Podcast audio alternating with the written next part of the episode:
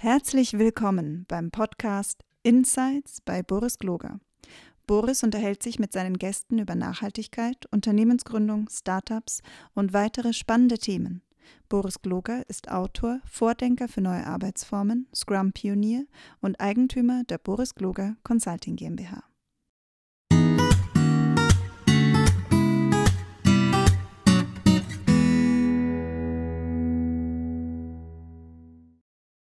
Hallo und herzlich willkommen. Schön, dass ihr wieder da seid. Ich bin Boris Kloge und heute habe ich mir Frau Autokorrektur, die Katja Diel, eingeladen.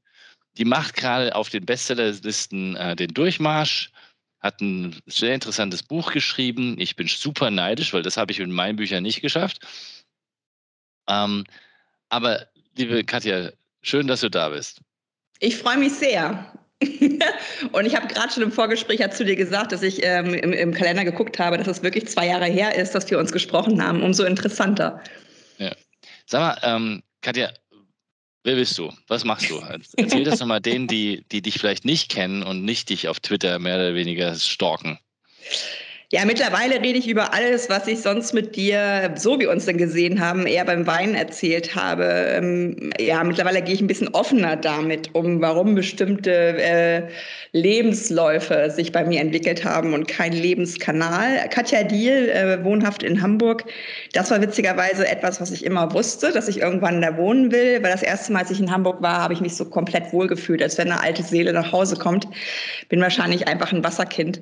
Ähm, genau, und ich habe erst äh, journalistisch gearbeitet, unter anderem für die Deutsche Presseagentur, habe Medien- und Literaturwissenschaften studiert, habe dann die Seiten gewechselt in die PR und war aber im ersten Job bei der Deutschen Bundesstiftung Umwelt. Die wurde seinerzeit gegründet aus dem Verkauf der Salzgitter AG, aus den Zinsen, die sie so erarbeiten mit ihrem Vermögen, äh, unterstützen sie Umweltprojekte. Und da habe ich journalistisch in der PR arbeiten sozusagen von Biotechnologie, Umweltbildung, äh, Schutz äh, von, von Denkmälern, alles Mögliche gelernt. Habe auch so ein bisschen begleitet das Grünwerden der ehemaligen DDR. Das war ja auch so ein äh, großes Umweltthema. Naturschutz, alles Mögliche. Und ähm, das war für mich äh, oder ist für mich bis heute ein Geschenk, in all diese Ecken mal von Nachhaltigkeit äh, geguckt zu haben. Dort abgeworben wurde ich von Hellman Worldwide Logistics, ein, ein damals in Familienhand äh, seiender Logistiker, ähm, wie der Name schon sagt, weltweit tätig. Da habe ich für äh, die deutsche äh, äh Mitarbeiterinnenschaft äh, eine Zeitung aufgebaut, weil viele natürlich Fahrpersonal sind und nicht, so wie wir, uns virtuell über Dinge informieren können im Intranet. Ähm, habe da wiederum alles mitgemacht äh, von Overnight Express, Same Day Delivery, Gigaliner mitgefahren, äh, sehr viel auch Kontakt zu dem Fahrpersonal gehabt, habe seitdem, auch wenn sie uns manchmal auf der Autobahn nerven, sehr hohen Respekt auch für diesen Job. Ähm, und da wiederum abgeworben und dann ging es in Richtung Mobilität. Ähm, Stadtwerke Osnabrück zehn Jahre, ähm, unter anderem Carsharing aufgebaut, äh, auch da alles von innen äh, kennengelernt, Twitter als Notfallinformationsmedium ähm, geschaffen und unglaublich viel auch über Inklusion in der Mobilität gelernt, weil man da in der öffentlichen Mobilität ja auch äh, ein ganz besonderes Augenmerk qua Gesetz auch hat. Ja, und dann kommt es dazu, dass wir dann mal offen reden. Dann wurde ich Abteilungsleiterin unter lauter Männern und habe das erst gar nicht so gecheckt, warum die, äh, die, die Zimmertemperatur so absank. Ähm, und habe sehr lange gebraucht, tatsächlich das loszulassen, ähm, weil ich ähm, ein super gutes Team, sehr heterogen aufgebaut habe vom äh, von einer ähm, Auszubildenden bis hin zum mit 50er Ex-Busfahrer, der mir gesagt hat, ja, du bist die erste Frau, die ich als Chefin habe, ich werde dich nie akzeptieren. Äh, also auch da sehr viel über Führungskulturen äh, und wie man als Führungskraft auch situativ mit Menschen umgeht, gelernt, aber eher auch intrinsisch, nicht unbedingt begleitet. Und habe es dann irgendwann loslassen müssen, weil ich ähm, sehr viel Kraft damit aufgewandt habe, zu verteidigen, dass ich da bin, wo ich bin. Dann bin ich kurz zu viel Mann, fünf Monate. Und dann hatte ich irgendwann innerhalb von fünf Monaten zweimal den Job äh, beendet und habe dann wirklich das erste Mal in meinem Leben mich arbeitssuchend gemeldet und habe sechs äh, Wochen große Ferien gemacht. So habe ich es dann auch genannt. Äh, habe bei Twitter die Leute getroffen, die ich ähm, ähm, ja, bisher nur virtuell kannte und wollte einfach wirklich mich mal justieren. Was will ich eigentlich beruflich machen? Und wie komme ich denn endlich in diese Life-Balance, dass ich nicht mehr Work-Life-Balance machen muss? Ja, und jetzt, drei Jahre äh, seit November äh, 2019, ähm, 2018 gibt es äh, She Drives Mobility. Das bin mittlerweile, glaube ich, so ein bisschen auch ich. Das war am Anfang erst mein Podcast. Da habe ich erstmal nur Frauen ans Mikro gelassen, weil ich zeigen wollte, in dieser sehr männerdominierten Branche gibt es schon sehr viel weibliche Führungskräfte, die aber nicht diese Sichtbarkeit haben. Und das hat sich dann immer mehr verselbstständigt und wie du es ja so ein bisschen auch schon angekündigt hast, manchmal auch gar nicht so ähm, gesund, würde ich mal so sagen. Es war in manchen ähm, Etappen ganz schön viel Dynamik drin, ganz schön viel Sichtbarkeit auf einmal, ganz schön viel Hass auch manchmal. Und ähm, jetzt habe ich dieses Buch rausgebracht, weil mir Menschen gesagt haben, wenn du in der Dachregion ähm, ernst genommen werden willst, brauchst du ein Buch. Ja, das und das habe ich noch nie gehört, also beziehungsweise auch nicht geglaubt, aber es stimmt. Auf einmal hören die Leute auf mich, auf einmal äh, kriege ich Interviews und so weiter. Also es scheint mit den Leuten etwas zu machen, wenn du ein Doktorzertifikat an der Wand hängen hast oder eben ein Buch geschrieben hast. Und da stehe ich jetzt. Cool. Und das in einer relativ kurzen Zeit, finde ich. Ja, ja. Wie hast du das gemacht? Also ich meine, bist du Naturtalent darin? In, in, in, ich meine, ich gehe davon aus, dass ähm, du äh, ja mittlerweile auch deinen Lebensunterhalt darüber äh, bestreiten kannst, was vielleicht am Anfang nicht so einfach gewesen ist. Aber bist du Naturtalent im Gründen und wusstest einfach, was du wolltest und es ist alles ganz easy gewesen oder war das schwierig, die ersten drei Jahre der Gründung? Also ich kann 2022 sehr gut von meiner Arbeit leben und ich werde nur noch gute Sachen mit guten Leuten machen. Das sind die zwei Mantras, die mich in diesem Jahr begleiten. Tatsächlich äh, kann ich bis jetzt, aber das deutet sich jetzt Klopf auf Holz auch an, bis jetzt konnte ich nicht sehr gut davon leben. Mhm. Zumal Covid natürlich diese ganzen ähm, Sprecherinnen-Tätigkeiten und Moderationen ähm, erstmal hat zusammenbrechen lassen. Also das, äh, das denke ich, ähm, ist jetzt auch pff, vielen so gegangen, die solo selbstständig sind. Ich weiß gar nicht, ob ich unbedingt ähm, die Gründerpersönlichkeit bin. Ich glaube, dass ich selber erstmal bei mir ankommen musste. Also ich habe im Nachhinein ähm, auch die Zeit vielleicht gebraucht, um das zu erkennen, dass ich keine Konzernpersönlichkeit bin. Weil alle, die auf mich drauf geguckt haben, haben wahrscheinlich gedacht, boah, die verdient sechsstellig, die ist Abteilungsleiterin, die hat da so ein Team. Also ich glaube, im Sinne der Gesellschaft, wie sie leider noch so tickt, wurde ich als erfolgreich gelesen und habe immer gedacht, hm, warum fühlt sich das dann trotzdem nicht so an? Mhm. Das lag daran, dass ich mich verbogen habe, ganz klar. Ich hatte am Ende zwei Kleiderschränke, einen mit ähm, diesem was ja im wahrsten Sinne des Wortes Kostüm heißt. Mhm. Und eins mit der Katja, äh, wie sie privat rumläuft. Und das sind so Sachen, die ich im Nachhinein natürlich verstehe, aber als ich drinnen gesteckt habe, habe ich es nicht verstanden, was da mit mir passiert und warum ich das erste, wenn ich nach Hause kam, äh, war halt wirklich mich umzuziehen und das äh, zweite an Beobachtung war, ab Mittwochs habe ich dabei, was ziehe ich morgen an? und ähm, ich bin, wie ich bin und ich habe versucht, mich passender zu machen. Ich wurde auch in Seminare gesteckt, wie man als Frau sich männlicher behaupten soll, lalala. Mhm habe auch bestimmte Taktiken dann versucht anzuwenden und es war einfach Quatsch. Es war so fast von Quatsch, weil wenn du nicht du selbst sein darfst und in einem System nur anerkannt wirst, wenn du, wenn du dich passend machst, dann hat das System davon nichts. Und, und du selbst als Person gehst drauf. Also das ist die größte Burnout-Garantie, die man, glaube ich, Menschen aus, äh, ausgeben kann. Ich habe auch letztens getwittert, äh, mir sagen die Menschen in Konzernen, mit denen ich befreundet oder, oder bekannt bin, wieder ähm, ähm, ähm, ja, Verabredungen kurzfristig ab. Es ist also wieder alles beim Alten. Und haben viele gefragt, hey, wie meinst du das? Ich sehe, das ist wieder alles so, wie es vorher war, vor der Pandemie. Wir haben nichts dazugelernt, dass es wichtig ist, bestimmte Termine im Kalender eben nicht umzustoßen wegen der Arbeit. Also die haben abgesagt wegen, ich muss jetzt hier noch bis und so weiter. Und das sind Sachen, da bin ich froh, dass ich sie losgelassen habe. Und ich glaube, ich hätte nicht gedacht, dass ich, dass ich gründe, ähm, aber ich bin da irgendwann an diesen Punkt gekommen, wo ich das getan habe, aber ja auch nicht in dem Sinne, jetzt gründe ich was, sondern ich mache jetzt diesen Podcast. Ich mache die Webseite und das hatte ich ja im letzten Gespräch mit dir im Podcast auch äh, thematisiert, dieses 2019 jeden Monat etwas aus der eigenen Komfortzone heraustreten, das machen, was mhm. ich irgendwie übererfüllt habe.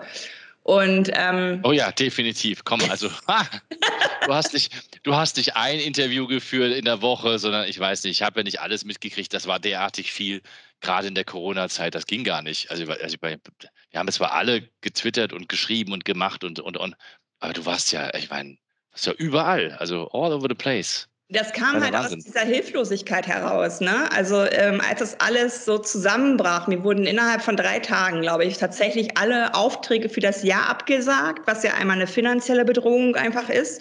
Und dann war natürlich das Gefühl von, oh, jetzt richtet sich der Fokus schon wieder auf die Autoindustrie.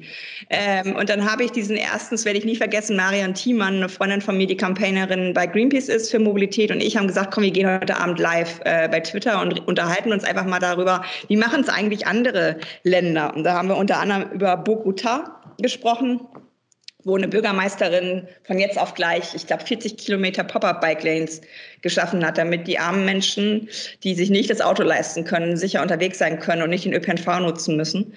Und da haben wir beide drüber gesprochen, dass es echt ähm, kein gutes Gefühl ist für diese aktivistische Arbeit, die ja die Mobilität verändern will, dass jetzt alles so ins Private sich zurückzieht, ins Cocooning geht, dass es auch diese Narrative gab von Infektionsschleuder, ÖPNV, was ja einfach nicht stimmt, weil wir ja. nicht ÖPNV singen, trinken und ohne Maske sind. Ähm, und das waren halt Sachen, wo ich mich wirklich ähm, untätig gefühlt habe. Und ich bin ein tätiger Mensch. Ich bin ein Mensch, der, der, der viel im Außen ist und verändern möchte. Und da habe ich natürlich die Chance genutzt, weil alle zu Hause waren, einfach mal Leute anzufragen, wollen wir mal einen Videotalk machen. Da habe ich mit der damaligen Vizebürgermeisterin von Wien gesprochen, wie sie ähm, als Mensch aus, der Sozial, aus dem Sozialwesen kommt, gerade dafür Sorge trägt, dass es Menschen in prekären Verhältnissen gut geht. Da habe ich äh, mit, mit Leuten, die wissenschaftlich darüber arbeiten, Claudia Kempfert und anderen gesprochen, wie, wie sind eigentlich die Fakten, die wir ja schon seit zig Jahren kennen. Und dann kam irgendwann der Moment, wo ja sogar die Abwrackprämie wieder im Raum stand. Ja. Und das war wirklich, wo ich dachte, das kann nicht wahr sein, dass diese homogene ähm, Buddybutze in so einen Raum geht, mit einer Idee wiederkommt, die vor zehn Jahren schon gescheitert war. Und das hat mir geholfen, diese Untätigkeit nicht zu spüren, sondern zu merken, da sind auch andere Leute, die auf ihrem Weg sind und was verändern wollen. Wie ist denn das, ähm, bevor noch zu, dann jetzt mal dann über dein Buch sprechen, Du warst ja eigentlich eine berühmte Persönlichkeit vor dem Buch. Jetzt bist du noch berühmter äh, auf der Bestsellerliste gelandet. Aber ähm, wie, wie, wie, ging das? Wie das? Hast, hast du ein Thema getroffen, das die Leute einfach provoziert? Ich meine, mal davon abgesehen, wie du schreibst, ist eine ganz andere Geschichte. Aber glaubst du, dass das, äh, ähm, dass, dass du da ein Thema gefunden hast, das wirklich Leute äh, dazu bringt, sich äußern zu müssen? Was ich total gemein finde, ist, äh, dass jetzt so ein paar Stimmen laut werden, dass ich ein Zeitgeistbuch geschrieben hätte. Und das ist unverschämt, weil ich schon zig Jahre an diesem Thema arbeite. Und das, was mich antreibt, ist ja nicht die Klimakrise, die ist sofort auf Platz zwei. Was mich antreibt, ist die Ungerechtigkeit im System und dieses Narrativ, wir müssen alle mitnehmen. Das machen wir heute schon nicht fängt mit 13 Millionen Erwachsenen ohne Führerschein an. Die nehmen wir heute schon nicht mit, wenn wir Automobilität fördern. Und das ist etwas, dadurch, dass ich auch diese außerhalb von, von äh, Autoindustrie alles von innen kenne und weiß, wie die Systeme ticken und wie vernachlässigt sie ja auch zum Teil sind. Das ist etwas, was, was ich einfach immer schon erzähle, auch schon im Konzern. Ähm, was aber nicht gehört worden ist. Und da war der erste Schritt, nach, nach draußen zu gehen. Da fing es schon mal anders an. Da habe ich nicht die Sachen unbedingt anders gesagt oder anders gedacht, sondern ich war dann die Katja, äh, die das sagt. Und das ist schon mal was anderes, als wenn ich in der Rolle von, von einer Abteilungsleiterin oder Pressesprecherin rede. Ich glaube tatsächlich, dass, ähm, dass viele Leute, und das hat mir das Buch auch nochmal gezeigt, viele Leute sind froh, dass es das Auto gibt, weil dann ihr Leben funktioniert. Und wenn du ihnen das Auto wegnehmen würdest, würde ihr Leben nicht funktionieren. Was aber heißt, diese Gefahr haben wir alle im, im Nacken. Wir wissen darum, unser hektischer Alltag funktioniert nur, wenn wir automobil sein können. Nur dann bringe ich die Kinder zu ihren Hobbys. Nur dann erreiche ich meinen Job. Nur dann kann ich auf dem Land wohnen äh, und in die Stadt pendeln. Weil ich habe die Leute gefragt, Willst du oder musst du Auto fahren? Das ist eine wichtige Frage, finde ich. Und ich habe sie gefragt, kann ein Mensch ohne Auto äh, oder ohne Führerschein dein Leben führen? Und da war ganz oft die Antwort nein. Und das ist für mich nichts Demokratisches. Es kann ja nicht sein, wenn ich auf dem Land leben will, dass ich einen Führerschein machen muss und ein Auto kaufen, weil ich sonst keine Möglichkeit habe, da soziale Teilhabe ähm, zu haben. Und ich glaube, das ist etwas, was auf der einen Seite aktiviert die Menschen, die durch mich in den Interviews auch gemerkt haben, fuck, was passiert eigentlich, wenn ich krank werde, wenn ich einen Job verliere und das Auto nicht mehr funktioniert. Und auf der anderen Seite die Leute, die, die ich ja einlade mit dem Buch, diese Menschen überhaupt mal kennenzulernen dass es diese Menschen gibt, die eine andere Story haben, die vielleicht sogar Auto fahren, aber das gar nicht wollen, die in Armut leben und ständig als Token genommen werden. Ja, wir müssen die armen Menschen und so weiter. Nee, gebt denen eine andere alternative Mobilität, gebt denen die 300 Euro im Monat für andere Dinge. Lasst sie nicht am Ende von einem Monat entscheiden, ob sie nochmal tanken fahren oder die Kinder Bio-Essen kriegen. Das ist mal in Deutschland nicht, das ist meine Dachregion nicht. Wir sind ein hochentwickelter Bereich in Europa und wir bringen aber Menschen in eine Situation, in so einer Abhängigkeit und für mich ist wichtig die Wahlfreiheit. Ich adressiere nicht an den Petrolhead, der es super geil findet, Auto zu fahren, sondern ich adressiere an die Menschen, die eine Wahlfreiheit haben müssen. Die können immer noch das Auto nehmen, aber sie müssen auch eine Alternative haben. Und das ist, glaube ich, etwas, wo ich Narrative verdrehe, umkehre. Ne? Das Narrativ, oh, auf dem ländlichen Raum geht aber nichts ohne Auto. Und ich sage dann, ja, was ist denn mit Menschen ohne Führerschein? Dürfen die nicht auf dem Land wohnen? Oh. Und das sind Sachen, glaube ich, schon, die provokativ rüberkommen, weil sie ähm, auch Kommunikationsroutinen durchbrechen. Also nicht nur die Routine der Mobilität, sondern auch wie wir über Mobilität und wie wir über Menschen sprechen. Und deswegen habe ich mit Menschen gesprochen, 60 Interviews geführt. Und da sind erstaunliche Dinge zutage gekommen, weil die selber das nicht reflektiert hatten vorher. Ne? Also selbst für die war das, glaube ich, manchmal echt anstrengend anzuerkennen, wie hoch ihre eigene Abhängigkeit ist. Ja, ich meine, ich, das, das, ist ja ein interessantes, ein interessantes äh, Thema, dass du da, also ein interessantes Thema, was ich bescheuert an. Also das ist ja ein echt Wunderpunkt in der Gesellschaft, den du ansprichst. Ne? Du, du sprichst ja ganz viele äh, Punkte immer wieder in deinen Tweets an, aber jetzt auch, äh, oder jetzt vor allem im Buch konsolidiert, äh, indem du erklärst, es ist eine Ungerechtigkeit in der Mobilität, die was damit zu tun, dass ich eigentlich Geld haben muss, beziehungsweise die Leute verarmt, die ähm, sich ein Auto gerade mal so leisten müssen, weil ein Auto eigentlich rational viel zu teuer ist. Das macht überhaupt keinen Sinn. Dann sprichst du immer wieder über diese, äh, diese Gender-Ungleichheit, ne, die da existiert und die eigentlich kaum jemand wahrnimmt, dass viele, viele Frauen mit ihren Kindern oder auch ohne Kinder, aber die meisten ähm, Mobilität ist ja, ist ja männlich, ähm, wie auch die ganze Branche männlich ist. Ähm, da ist ein riesen Bias drin und den sprichst du ja immer wieder an. Evoziert das der Antigemüte so? Das das, also, das, ist ja, das dieses offensichtliche Fakt, also wie so ein Künstler, weißt du, der, der, Adorno hat immer gesagt, Kunst ist das, ist die Wahrheit zu sagen, also halt in bestimmten Formen. Und meistens ist gute Literatur macht ja auch etwas. Sie zeigt etwas auf, was du normalerweise nicht aussprechen darfst. Also sprichst du ein Tabuthema an. Absolut. Also ich ähm, habe das sogar schon verglichen, dass es wirklich vielleicht sogar eines der krassesten Tabus ist, neben dem eigenen Tod den wir ja auch eigentlich eher verdrängen. Und Tod gehört ja auch nicht in die Gesellschaft. Äh, Erkrankung gehört nicht in die Gesellschaft. Durch Long Covid äh, kommt jetzt erstmalig dieses Thema, was ich vorher auch nicht in der Breite ähm, wahrgenommen habe, dass von jeder Viruserkrankung diese Langzeitfolgen verbleiben können.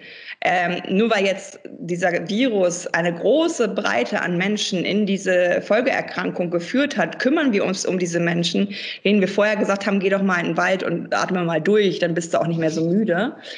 Äh, und das ist auch ein Tabu gewesen, glaube ich. Dann, weil ich habe ja Long-Covid, ich habe lange gebraucht, darüber zu reden, weil ich auch eine Scham hatte. Äh, äh, warum auch immer, äh, aber naja, ich weiß natürlich warum, weil es in der Gesellschaft nicht äh, angesehen ist, sich zu solchen Dingen auch zu bekennen. Und dann habe ich jetzt irgendwann mal all, all meinen Mut zusammengenommen, habe das also unten drunter kommentiert und dann kam halt, boah, Katja, ich folge dir wegen der Verkehrswende, aber jetzt mag ich dich noch mal lieber, dass du darüber sprichst. Du bist, so werde ich jetzt immer genannt, ein großer Account. Finde ich immer noch ein bisschen, naja, muss ich mich noch mit anfreunden. Naja, dann habe ich es irgendwann rausgeschrieben, dass, dass es etwas ist, wo ich stolz bin, trotzdem das Buch geschrieben zu haben. Ne? Also habe mit diesem Tabu auch, glaube ich, gebrochen, äh, in dem Sinne, dass ich mich auch bei Twitter manchmal verletzlich zeige und sage, dass das, was hier gerade passiert ist, ist nicht in Ordnung. Und ähm, ich glaube, das ist ein großes Tabu, sich damit zu beschäftigen, dass das Leben wirklich in einer Abhängigkeit vom Auto fußt. Und das ist ja nichts, wo mit Abhängigkeiten beschäftigen wir uns auch nicht gerne. Äh, und das ist auch nichts, wo, wo wir ähm, in, in diesem durchgetakteten, unglaublich stressigen Leben, das wir so führen, da beschäftigen wir uns nicht mit dem, was es eigentlich, wenn es da zum Totalausfall kommt, in dem Sinne, dass dieses Auto nicht mehr da ist. Und das möchte ich halt nicht. Und ich ähm, habe allein, wenn ich jetzt ähm, einmal im Monat bin ich ja bei meinen Eltern im ländlichen Raum und helfe mal bei der Pflege von Papa und der sitzt zu Hause, äh, weil er halt Parkinson hat und müsste um Mobilität bitten, weil es müsste meine Mama ihn irgendwo hinfahren und er macht es nicht. Der hat Finanzämter geleitet, äh, äh, äh ist 39er Jahrgang, also hat so gesehen auch dieses Land wieder aufgebaut und ist jetzt im Alter in einer Situation, wo er um Mobilität bitten muss. Und das ist menschenunwürdig. Und im Grundgesetz steht, die Würde des Menschen ist unantastbar und, und ich habe ein Recht auf eigene Versehrtheit, was ja im Straßenverkehr auch irgendwie nicht so gewährleistet ist. Und da piekse ich natürlich rein, weil diese Erfolgsstory, ähm, also du kriegst mich auch gerade mit nichts schneller die Wände hoch als mit diesem Begriff Schlüsselindustrie. Ja, 80 Prozent äh, der Menschen, die arbeiten, sind Männer. 80 Prozent, die in der Pflege arbeiten, sind Frauen. In der Pflege arbeiten, ich glaube, 500.000 Menschen mehr, unterbezahlt. In der äh, Industrie vom Auto drumherum sind die hoch bezahlt. Das ist doch kein Wert. Also sorry, Autos bauen ist kein Wert. Menschen retten ist ein Wert. Und das ist sowas, wo ja, ich merke. Ganz kurz, aber der Ökonom würde jetzt sagen, lass, mich, lass uns mal das, das spielerisch mal. Ein Ökonom würde jetzt sagen, stimmt schon, aber die Autoindustrie bezahlt die Pflegekräfte. Das ja. ist doch das Argument. Also wenn ich da keine Überproduktivität erzeuge und keinen Wert generiere und ihn extrahiere, kann ich ja auch keine Pflege leisten, richtig? Ja, und die Pflege erzeugt ja keinen Wert. Die Pflege kostet. Richtig ist ja auch, dass die Pflege, ähm, ähm, wir haben ja acht Verkehrstote am Tag, also es ist ja wie so ein Kult. Wir sind total, es ist total normal, dass acht Menschenleben täglich verschwinden. Und über die Hunderttausenden, wo manche schwer verletzt sind, wollen wir uns gar nicht Gedanken machen, weil wir beide wissen, was schwer verletzt auch manchmal bedeuten kann, was mit so einem ja. Leben passiert, was dann wieder in die in Richtung Pflege geht. Und diese Kosten, volkswirtschaftlich gesehen, kostet ein Verkehrstod 1,5 Millionen Euro. Also wenn wir auf dieser blanken, kalten Seite bleiben wollen, würde ich mal sagen, so lieber Ökonom, jetzt mal weitergerechnet. Mhm. Und das sind halt Sachen, das, das wurde mir auch gespiegelt, dass das Buch überfordert, dass das ähm, so viel Fakten hat, die man irgendwie alles schon mal gehört hat. Aber wenn man sie Seite um Seite um Seite durchschreiten muss, dass man sich genau, was du sagst, äh, äh was, was machen wir da eigentlich? Ne? Also, dass es so massiv auch ist und so massiv bestimmte Routinen im Leben, ähm, ähm, auch im Sinne von Wertschätzung und so weiter, äh, durchbricht. Und manche Männer haben ja auch gespiegelt, boah, ey, ich musste echt über dieses erste Kapitel, wo du immer an Männer adressierst, echt drüber, weil ich mich immer habe angesprochen gefühlt. Ich so, ja, es geht ja nicht um dich persönlich. Es ist einfach, wie es ist. Ich kann es ja nicht leugnen, dass es männlich ist. Ne?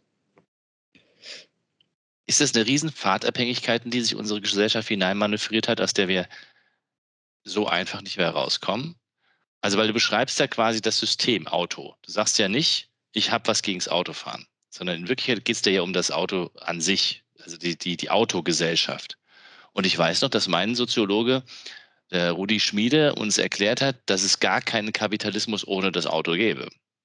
Weil das Auto das erste wert, werthaltige Gut war, das man wiederverkaufen konnte sinnvoll. Ne? Deswegen äh, behauptet immer, Kapitalismus hat zwar was mit dem, hätte was mit der Eisenbahn getan, aber die Eisenbahn war kein mobiles Gut. Deswegen ließ sich das nicht vernünftig verkaufen. Der Kapitalismus konnte nicht in die Gänge kommen. Und eigentlich sind wir in der Autogesellschaft und der Kapitalismus ist mit dem Auto quasi verzahnt. Der Kapitalismus ohne Auto geht gar nicht. Und ähm, haben wir uns in eine Gesellschaft hineinmanövriert, die, die heute Lebenswirklichkeiten produziert hat, die A, umweltschädlich sind, sowieso, das wissen wir alle. Die aber, aber du hast es ja auch erzählt von deinem Papa, der, der jetzt quasi in der, in der, in der Pampa lebt, ja, um Mobilität bitten müsste und eigentlich vielleicht in der Stadt besser aufgehoben wäre. Keine Ahnung, vielleicht kann man dann ebenerdig Zugänge schaffen und dann schafft man es trotzdem raus oder so. Also ist das, ist, hat sich unsere Gesellschaft in, in, in ein System hineinmanövriert, das uns an, an sich gar nicht mehr gut tut? Ja, natürlich. Also ich glaube, wir belügen uns alle auch täglich mit dem, was wir so tun.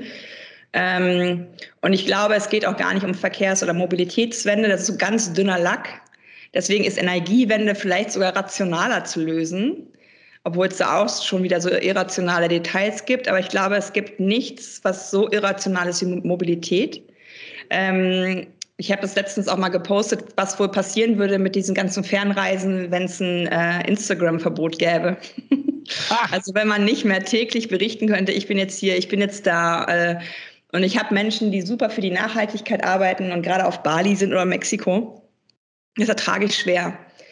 Ähm, und ich denke, dass dieser dünne Lack heißt Mobilitätswende, darüber li darunter liegen aber alle Isms, Sexismus, Rassismus, Behindertenfeindlichkeit. Ähm, und das ist natürlich etwas, wo ich unglaublich viel Gegenwind auch bekomme, wo Leute mir auch schreiben, Katja, kannst du dich nicht mal auf Mobilität beschränken?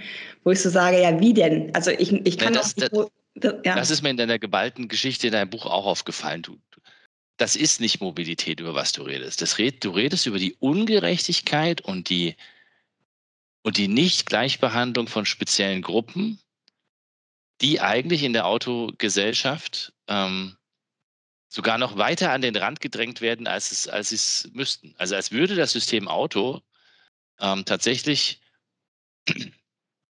Machtverhältnisse schaffen. Ja, und du hast ja eben schon anskizziert von deinem Soziologen mit im Sinne von Wiederverkaufbarkeit. Auch das Arbeiten kommt ja daher. Ne? Ich schildere ja, äh, wie Henry Ford in der Schlachterei ist, äh, das Verteilen der, der, des Schlachtviehs äh, sieht und denkt, cool, so könnte ich das mit den Autos ja auch machen. Dass immer nur, dass jeder äh, eine Schraube anzieht oder ein Rad anbringt und so weiter. Ne? Dieses, das ist ja auch äh, bei uns Büroarbeitenden, diese 40-Stunden-Woche, das kommt ja alles aus diesen, aus diesen Dingen. Wir kommen einfach, wir haben uns ja auch über, über dieses New Work äh, so ein bisschen kennengelernt. Wo ist das?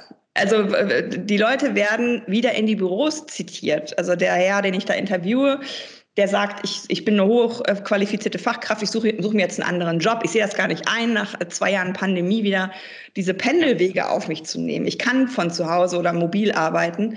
Und das ist so was, was ich tatsächlich gerade so ein bisschen mit Sorge beobachte, dass alles wieder Genau wie, wie, wie es wieder also zum Vorher, also die Sehnsucht zum Vor der Pandemie ähm, ähm, geht, dass die Leute wieder fliegen wollen, dass die Leute wieder äh, für 19 Euro auf Malle, wie auch immer. Und dass da immer diese falschen Narrative sind und die will ich halt aufbrechen. Wir sollten eher die Armut in Deutschland äh, bekämpfen, als dass wir sagen, ähm, ähm, der Arme muss tanken können.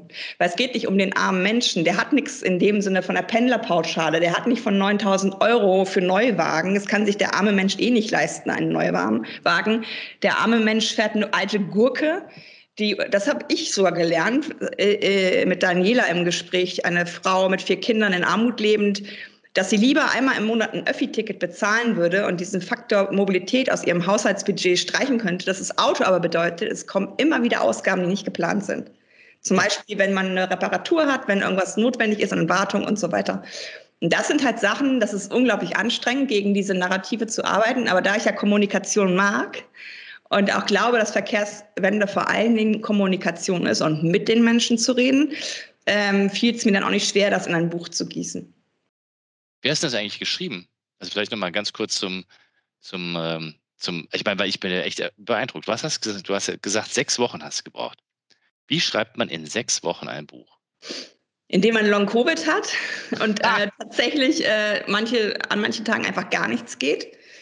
Indem man an den Tagen, wo es geht, richtig in die Kette tritt ähm, und indem man einen, einen, einen krassen Shitstorm hat, wo man nach zwölf Jahren bei äh, Twitter sein, vier Wochen seinen äh, Twitter-Account mal stilllegen musste, wo dann auch nichts ging und in dem dann einfach so ein Drive ist. Ich bin jemand, der am besten mit Druck arbeitet. Es ist, also ich und tatsächlich, äh, diese Interviews waren nicht geplant. Das fing, so an, als ich gedacht habe, ja, ich kenne diese Geschichten, aber die Leute werden sie mir wieder nicht glauben ich rede jetzt mit den Menschen.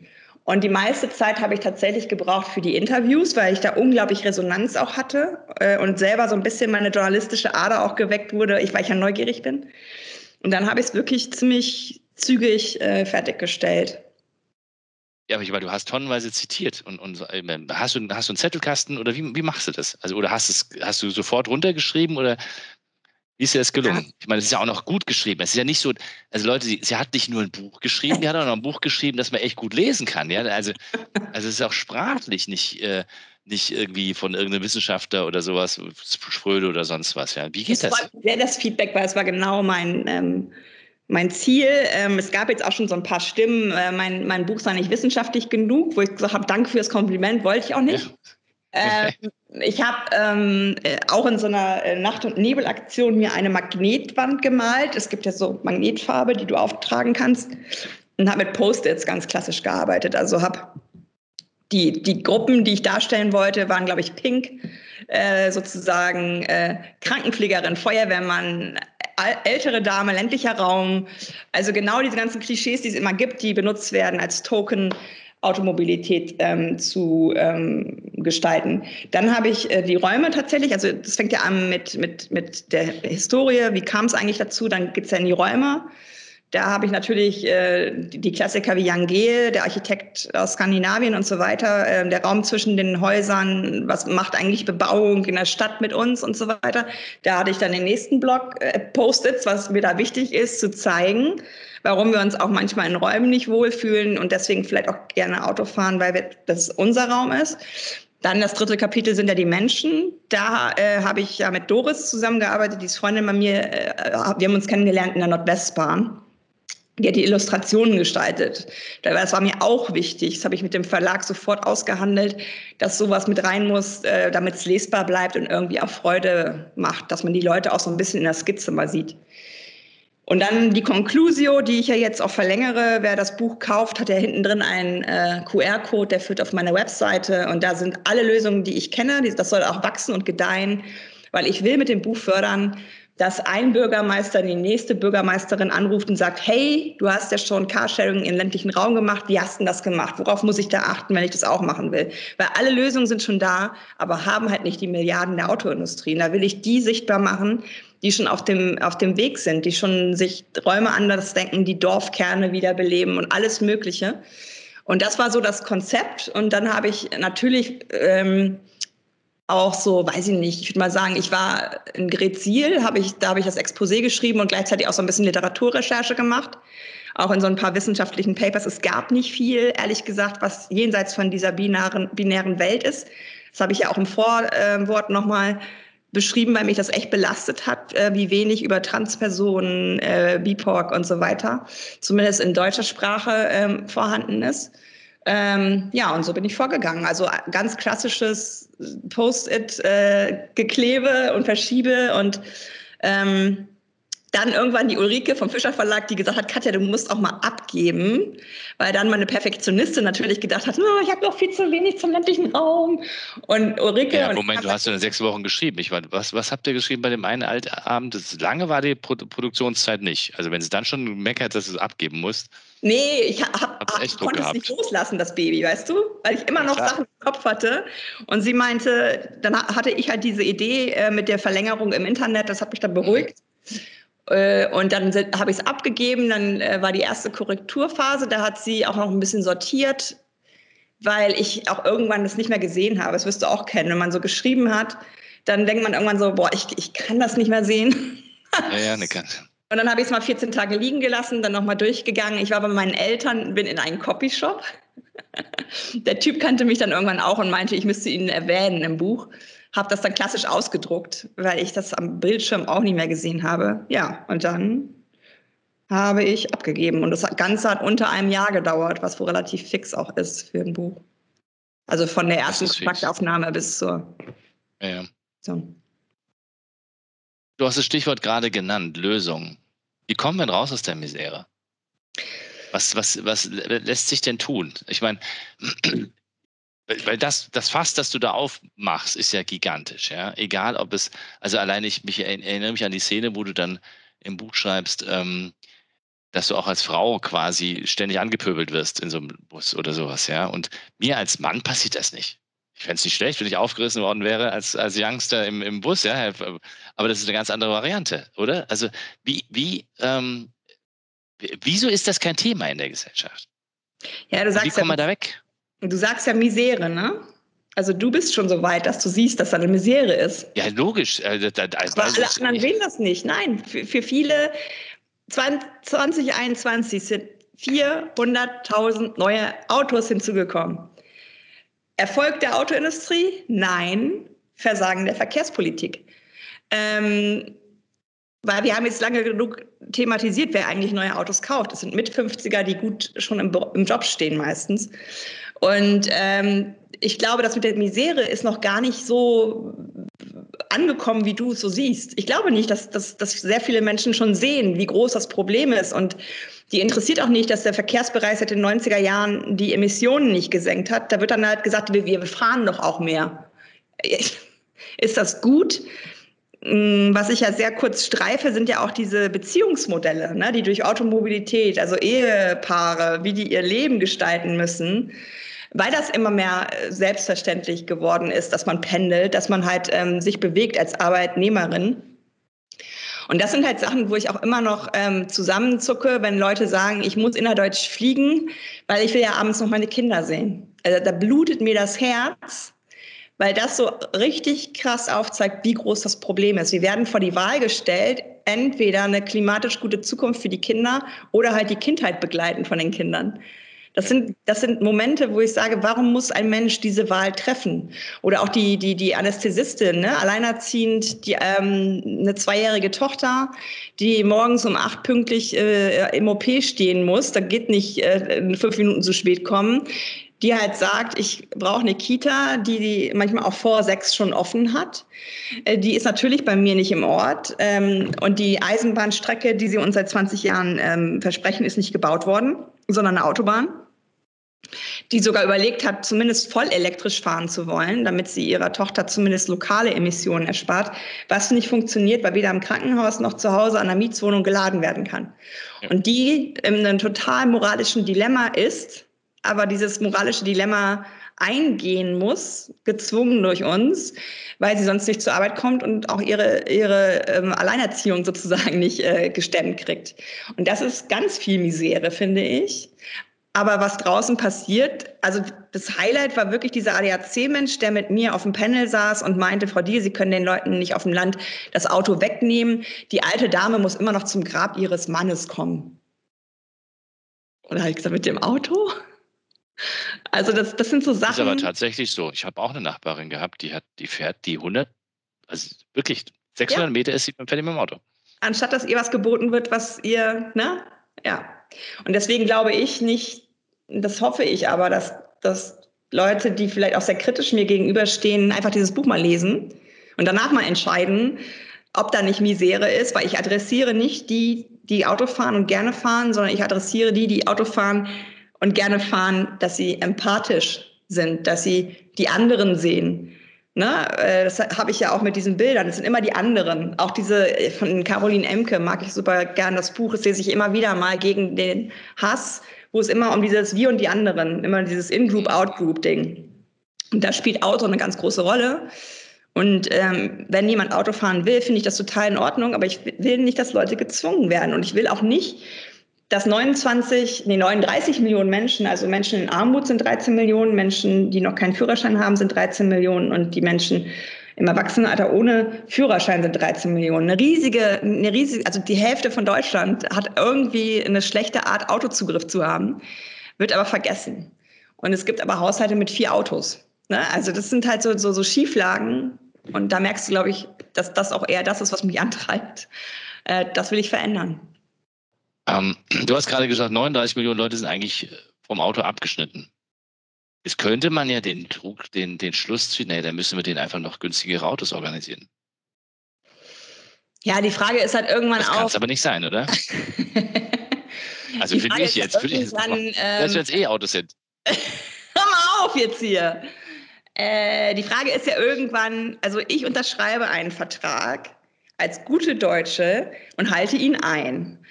Ähm, und das hat mich natürlich im Bundestagswahlkampf entsetzt, dass keines der Wahlprogramme der großen Parteien 1,5 Grad Ziel ernst genommen hat. Die haben ja alle das Ding gerissen. Und deswegen ähm, ist das für mich keine Lösung. Das ist ja ein Pflaster, was uns, ähm, was uns äh, vielleicht, keine Ahnung, die Industrie bewahren würde. Aber selbst die Industrie würde ich gerne gestalten, als dass sie gestaltet wird irgendwann. Ich möchte auch nicht, dass meine Mobilität irgendwann ähm, aus Amerika oder China heraus gesteuert wird, sondern ich möchte das gerne in Europa behalten. Ich finde Europa eigentlich ganz cool. Und ähm, wenn wir noch weiter Autos ähm, zulassen, dann ist es ja etwas, äh, wo du mit elektrischen Antrieben ausschließlich äh, lokale Emissionsfreiheit im Sinne von Emissionen, äh, wie zum Beispiel CO2 und so weiter, machst. Es sind aber immer noch Emissionen da im Sinne von Lärm, Emissionen da im Sinne von Gummiabrieb der Reifen, Mikroplastik, ähm, Aufheizen der Städte durch gepackte Autos, Raumverlust, Versiegelung.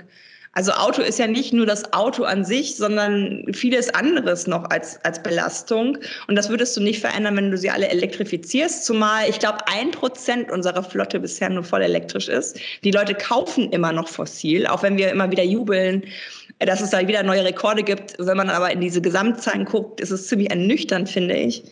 Und das beste Auto ist immer noch das Auto, was nicht gebaut werden und verkauft werden muss, weil es Alternativen gibt für diese Person, die vorher Auto gefahren ist. Wie schaffen wir die? Push und Pull. Von Lösungen vorhin gesprochen. Wie, wie kriegen wir das hin? Bei mir in Hamburg-Eimsbüttel gibt es alle Lösungen, die du brauchst. Es gibt trotzdem bis zu Hutkrempe vollgepackten Stadtraum. Das, der neueste Trend ist, Wohnmobile bei mir vor die Tür zu stellen, also eine Wohnung vor der Wohnung zu haben, ähm, kostenlos. Also du kannst die Dinger da kostenlos hinstellen. Ähm, und, und ich bin noch nie, das habe ich dann auch reflektiert, noch nie aus meinem Haus gegangen und auf die andere Straßenseite, weil ich natürlich durch dieses ganze Autogehabe, zwei gepackte Reihen, zwei fahrende Reihen im Wohngebiet, ähm, gezwungen werde, auf meiner Seite auch zu bleiben. Also ich glaube, erster Schritt wäre Straßenverkehrsordnung knallhart durchsetzen. Also wirklich Personal rein, Blitzer, äh, Falschparkende, Abschleppen, äh, und eigentlich am besten noch die Bußgelder erhöhen. Das wäre schon mal was. Das wird nämlich nicht gemacht.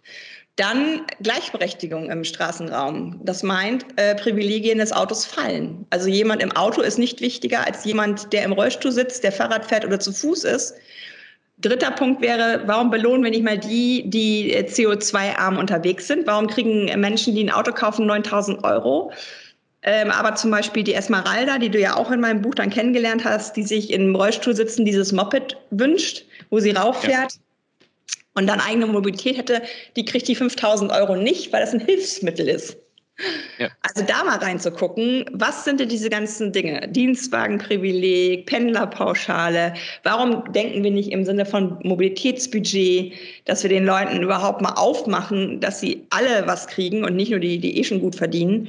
Also ich sehe da ehrlich gesagt bei der ganzen Größe der Misere unglaublich viele Anpackpunkte, äh, um, um relativ schnell was zu verändern. Ich gucke natürlich neidisch nach Paris, wo Anne Hidalgo als Bürgermeisterin einfach richtig Fakten schafft die äh, den Fluss Seine vom Autoverkehr befreit, dass man von jetzt auf gleich merkt, krass, das ist kein Verlust, sondern es ist ein Gewinn. Ich möchte als ein Mensch, der in, die in Hamburg wohnt, ähm, es gut haben in Hamburg und nicht in einer Stadt wohnen, die dafür konzipiert ist, dass Menschen schnell durch die Stadt fahren, sondern ich will die äh, Wohnqualität für mich und die Lebensqualität für mich die ich da ja auch wohne und viel mehr Wertschöpfung habe im Verlauf eines Jahres als Menschen, die uns besuchen. Also da einfach mal die, die, die Perspektiven aufzumachen und auch ähm, den Menschen als soziales Wesen ähm, wahrzunehmen, das wäre, glaube ich, schon der erste Schritt. Müssen wir dazu die Politiker mehr vor uns hertreiben als, als ähm, Bevölkerung oder als Bürger und tun wir es nicht, weil wir, weil wir ja gleichzeitig äh, das Gefühl haben, wir brauchen das Auto oder diese Art von Mobilität? Also sehen wir keine Alternativen? Also ich finde immer die, die, die Superblocks so spannend ähm, in Barcelona. Alle sagen, oh, das kann man sich nicht vorstellen. Dann haben sie die an, Dinge angefangen, jetzt wollen die Leute gar nicht mehr da weg. Also ist es so, dass wir Menschen uns nicht vorstellen können, wie es besser sein könnte? Und deswegen machen wir nichts? Oder warum gehen die 39 Millionen nicht auf die Straße und sagen, verdammt nochmal, wir werden hier diskriminiert? Kriegen Sie es nicht mit? Oder, oder leiden Sie gar nicht drunter? Wir sind fantasiebeschränkt, auf jeden Fall. Also ich habe das vor ein paar Wochen gehabt. Ähm, also bei, es gab irgendwie jemanden, der hat Scheiße geparkt, Aufkleber an bestimmte Autos geklebt bei uns, weil bei uns ist ähm, eine Feuerwehreinfahrt immer zugeparkt und ein Behindertenparkplatz, der einem bei uns im Erdgeschoss gehört. Und der fährt mittlerweile übrigens ähm, äh, als Rollstuhlfahrer immer auf der Straße bei uns, weil er einfach sagt, anders kann er nicht unterwegs sein. Auf jeden Fall war ich im Verdacht, die geklebt zu haben, weil mein Haus auch weiß, was ich mache. Ich so, nee, nee, nee, nee, diesmal weiß nicht.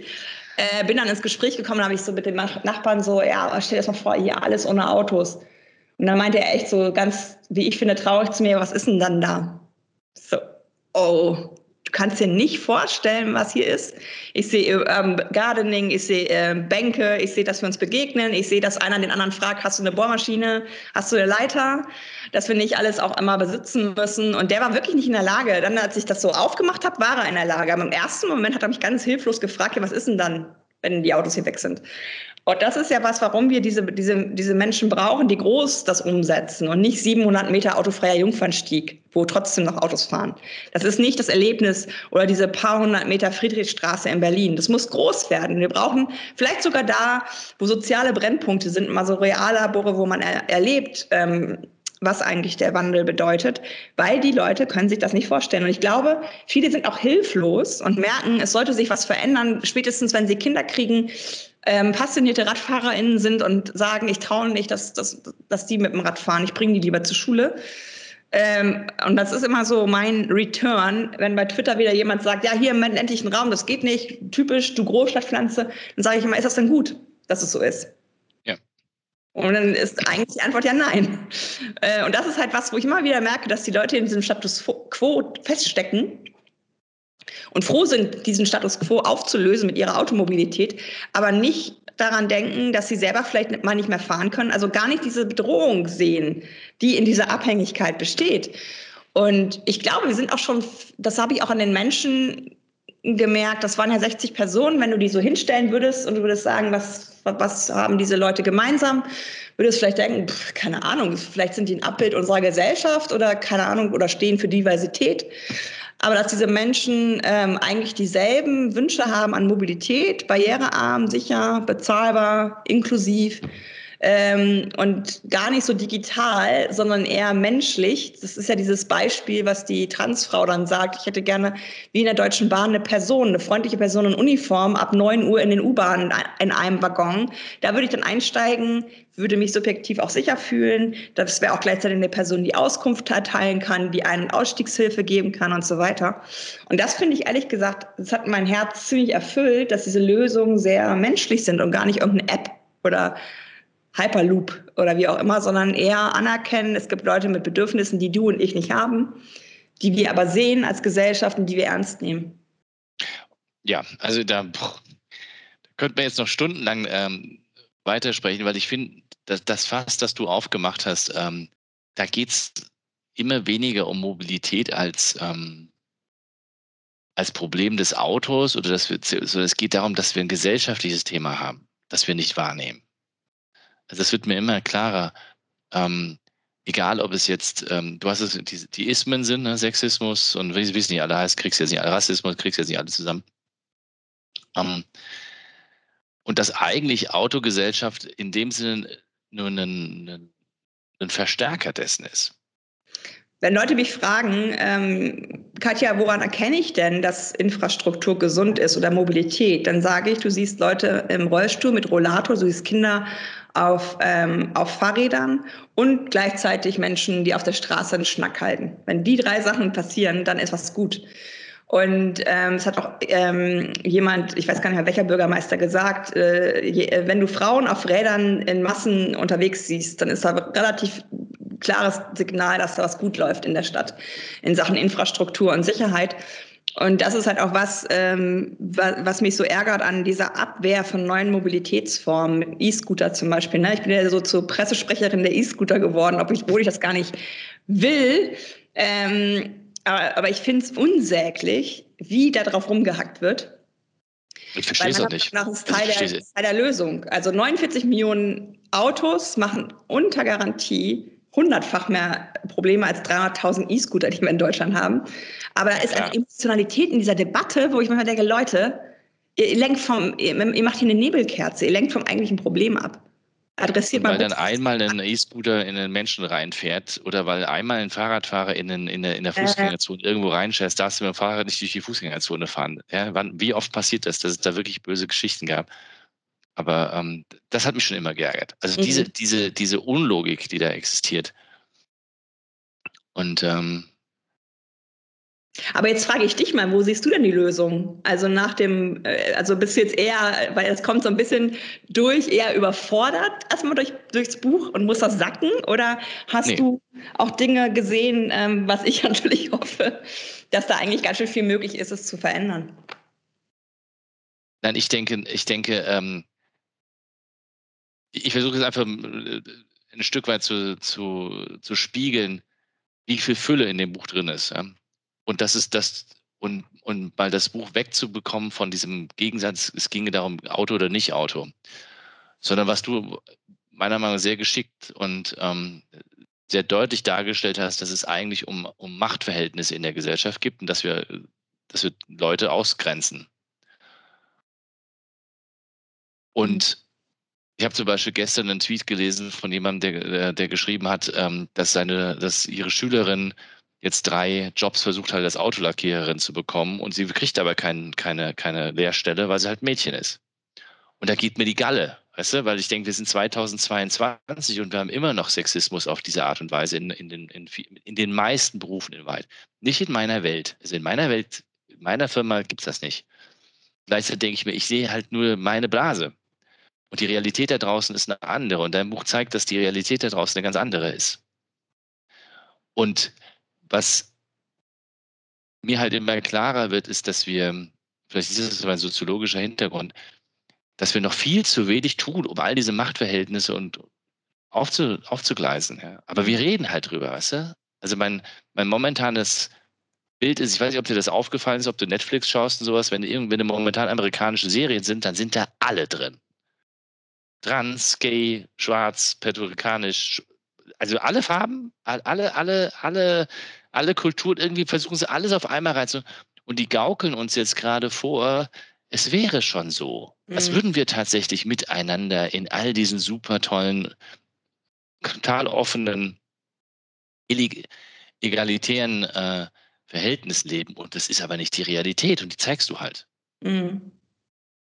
Und ich finde faszinierend, dass man, dass darüber nicht gesprochen wird. Ja. In der Diskussion. Sondern es wird über E-Autos oder nicht E-Autos gesprochen. Ja. Während aber im Silicon Valley sie darüber nachdenken, wie man jetzt die ganzen regionalen Flughäfen in den USA äh, schön, wunderbar mit E-Flugzeugen äh, äh, bedient. Ja, also die Mobilität, das wird noch viel mehr werden. Also wenn die Industrie so weitermacht, wie sie, wie sie andenkt, dann kriegen wir nicht weniger Autos oder weniger äh, ja. Schädliche, gesellschaftszerreißende Mobilität, sondern kriegen mehr. Ja, das ist halt immer noch ein Statussymbol. Ne? Die Leute tun immer so, als wenn es auch wirklich nur darum ginge, Mobilität äh, abzubilden. Das stimmt aber nicht. Ich bin ja gerade hier den letzten Tag am Timmendorfer Strand. Hier gibt's Autos, deren Motorhaube äh, bis zur Schulter von mir reicht. Und ich bin 1,68, also ich bin kein Zwerg. Und allein geparkt macht so ein Auto was mit mir. Und dann sind die auch am besten noch matt schwarz. Ja, und das ist sowas, wo ich so sage, äh, genau, es ist überhaupt gar nicht, äh, man darf das ja nicht mehr sagen, ne? dass das Ego dadurch aufgebaut wird oder so, aber das kann mir doch keiner erzählen. Und äh, der Nachbar von meinen Eltern sagt ja immer, die dicksten Karren sind geleast. Der arbeitet in einer ziemlich hohen ähm, Position bei der Sparkasse und er sagt, das ist unglaublich, was er so mitbekommt, was Leute sich verbuckeln, um einen Lebensstil vorzugaukeln, den sie einfach nicht haben, weil sie das Geld dafür gar nicht haben. Und auch, ähm, was du schon gesagt hast, dass das ja eigentlich eine irrationale Anschaffung ist, weil wenn du vom Autohaus runterrollst, ist es ja schon 1000 Euro weniger wert, das Ding. Und ja. das ist so, was wir da bereit sind, unser Leben einzuschränken für so ein Ding. Das ist also, aber deswegen habe ich mich halt auf die Spurensuche begeben. Was ist das? Ne? Also ich glaube, diese Leute, die das fürs Ego brauchen, die verändere ich am letzten, wenn überhaupt. Aber es gibt halt viele andere, die ein Lenkrad in der Hand halten mit dem blanken Hass, dass sie es tun müssen. Und da habe ich auch zum Beispiel, also ich will jetzt nicht noch ein Fass aufmachen, aber jetzt gerade einen Artikel geschrieben für den Weltfrauentag über weibliche Wut. Und ähm, mir wurde auch äh, so oft schon gespiegelt, das ist auch Teil von dem Artikel, dass Katja schimpft. Wo ich so sage, Alto Belly, ey. Ich habe hier 20 Jahre Expertise. Mich regt das natürlich auf, weil ich emotional bei diesen Leuten bin und ich schimpfe. Schimpfen ist für mich irgendwie so Rohrspatz oder so, so, so, so. Diese ne? alten Bilder, dieses, ja. das, das, das Lalinea-Männchen. Kennst du das? Das, das dieses italienische Strichmännchen, das da so rum. Ja, ja, genau. Oder der ja. HB-Typ, ne? Gegen genau. Aber so werde ich halt manchmal gelesen im, im bewussten Verneinen meiner Expertise und dass ich recht habe. ne, das ist so, wo ich, und dann, ja, kannst du das nicht weniger wütend? Ich so, nein. Ich, also ich habe das, das war halt auch in den Konzernen, da hast du es immer unterdrückt, ne? Man musste man ja immer professionell sein. Und ich sage, nein, wenn mich was wütend macht, verändere ich was. Wenn ich einen Fleck mal habe, verändere ich nichts. Und das habe ich mittlerweile auch umarmt, dass es völlig okay ist, sobald, solange das konstruktive Wut ist, weil das treibt mich an. Es treibt mich ja auch nicht, wo ich auch mal, hä, wenn mir Leute sagen, Katja hat ihre Agenda, ich so, meinst du, ich habe als Ziel, mich irgendwann quer auf eine Autobahn legen zu können, ohne überfahren zu werden? Oder was ist das Ziel meiner Agenda? Ja, ich will einfach, dass sich diese Welt mal mit sich selbst beschäftigt, ob wir was Gutes tun und ob wir dieses Narrativ alle mitnehmen, vielleicht mal jetzt endlich loslassen äh, und das ist so, das ist ja alles sehr interessant, was da gerade passiert. Und wie denkst du darüber, weil du hast es gerade angesprochen, hast du auch das, das Gefühl, dass heutzutage in Twitter und Berichterstattung und in dem, wie du auch angegangen bist, da wird nicht darüber nachgedacht, ob das ähm, argumentativ stichhaltig ist, sondern es geht immer um Diffamierung. Also es geht immer um den anderen in die Ecke stellen, damit man dich zuhören muss. Das eigene Weltbild wird, ja. wird quasi nicht angetatscht, weil ich kann ja sagen, die schimpft. Ja, ja, ne? genau. Also wenn sie schimpft, brauche ich nicht zuhören. Ich meine, das ist eigentlich absurd. Also normalerweise sollte man zuhören, wenn jemand schimpft. Zumindest ja, ich glaube, ich glaube auch die, die Rassen, in Anführungsstrichen, also dieses Race-System der USA wurde auch mit Liebe gelöst und äh, auch die 68er waren voller Liebe. Aber ne, ja. das sind halt so Sachen, wo ich so denke, äh, Sklaverei, das sind doch alles Sachen, die uns zeigen, dass das nicht über kognitiv und, und, und rational gesteuerte Dinge passiert. Ähm, ich muss allerdings sagen, was mich ein bisschen ärgert ist, und das ist auch so Teil der Geschichte, wie wenig Menschen wie ich geschützt sind. Viele sagen ja immer, ja, das ist online. Dann geh doch weg von Twitter. Nee, ich kriege auch Briefe, ich kriege auch Mails, wo sich Leute die Mühe machen, meine Mailadresse rauszufinden. Also es ist ja etwas, was ich auch immer so ein bisschen albern finde, ist dieses, ja, du bist in deiner eigenen Bubble, wo ich sage, bist du auf dem Schulhof auch immer zu allen möglichen SchülerInnen gelaufen oder hattest du deine Bunch sozusagen? Ne? Also das ist ja Quatsch. Wir sind doch immer in Echokammern auch unterwegs. Was ich allerdings wirklich anstrengend finde, dass die Leute nicht zuhören. Also, dass ich reinkomme, ein Halbsatz, und dann geht schon, bah, wo ich sage, ich, ich bin doch nicht mehr bis zum Komma. Hört doch mal zu. Und das ist natürlich das, was, was stimmt, was man mit einem Buch, so es denn gelesen wird, anders aufbereiten kann, wo mir vielleicht auch mal Zeit gewidmet wird, wo nicht die 280 Zeichen bei Twitter die Rolle spielen und der Blog, den niemand liest, weil ich schreibe ja auch einen Blog und habe immer noch einen Podcast. Also es ist ja nicht nur, dass ich bei Twitter lebe. Äh, und das ist natürlich eine Chance, wo ich hoffe, dass auch Dialoge entstehen und dass dadurch auch so ein bisschen, ja, ich, ich hebel ja alles aus, ne? Also ich hebel die Art und Weise, wie man arbeitet, aus. Ich, ich werde ja sogar bepöbelt, weil ich Geld damit verdienen will.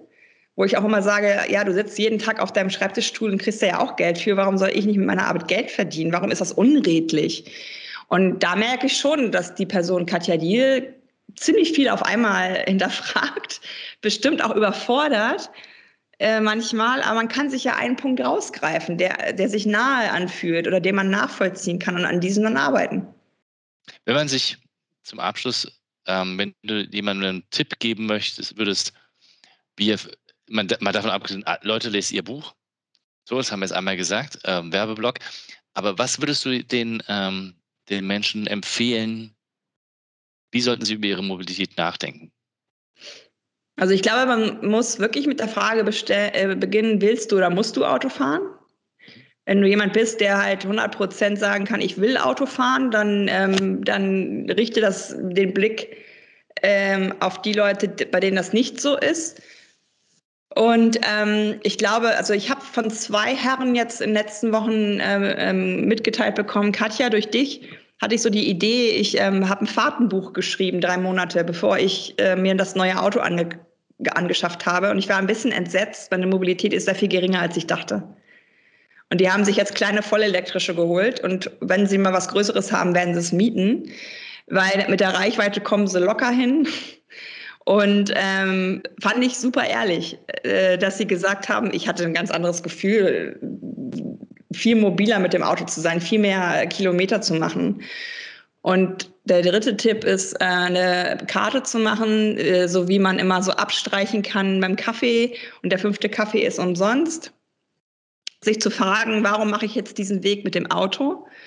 Und wenn dann heißt die ehrliche Antwort, na, weil ich bequem bin, dann macht man ein Kreuz und bei der fünften Bequemlichkeitskreuzsituation äh, fährt man mal Rad oder mit dem ÖPNV oder wie auch immer, dass man mal anders unterwegs ist. Und das muss ja auch gar nicht heißen, dass sofort alles äh, anders gemacht wird, aber vielleicht in der Freizeit mal einen Weg anders versuchen, wo man nicht so unter Stress ist. Vielleicht auch einfach mal erkunden, wie ist denn hier das mit dem ÖPNV? Habe ich vielleicht sogar eine Haltestelle in der Nähe, die ich gar nicht kannte?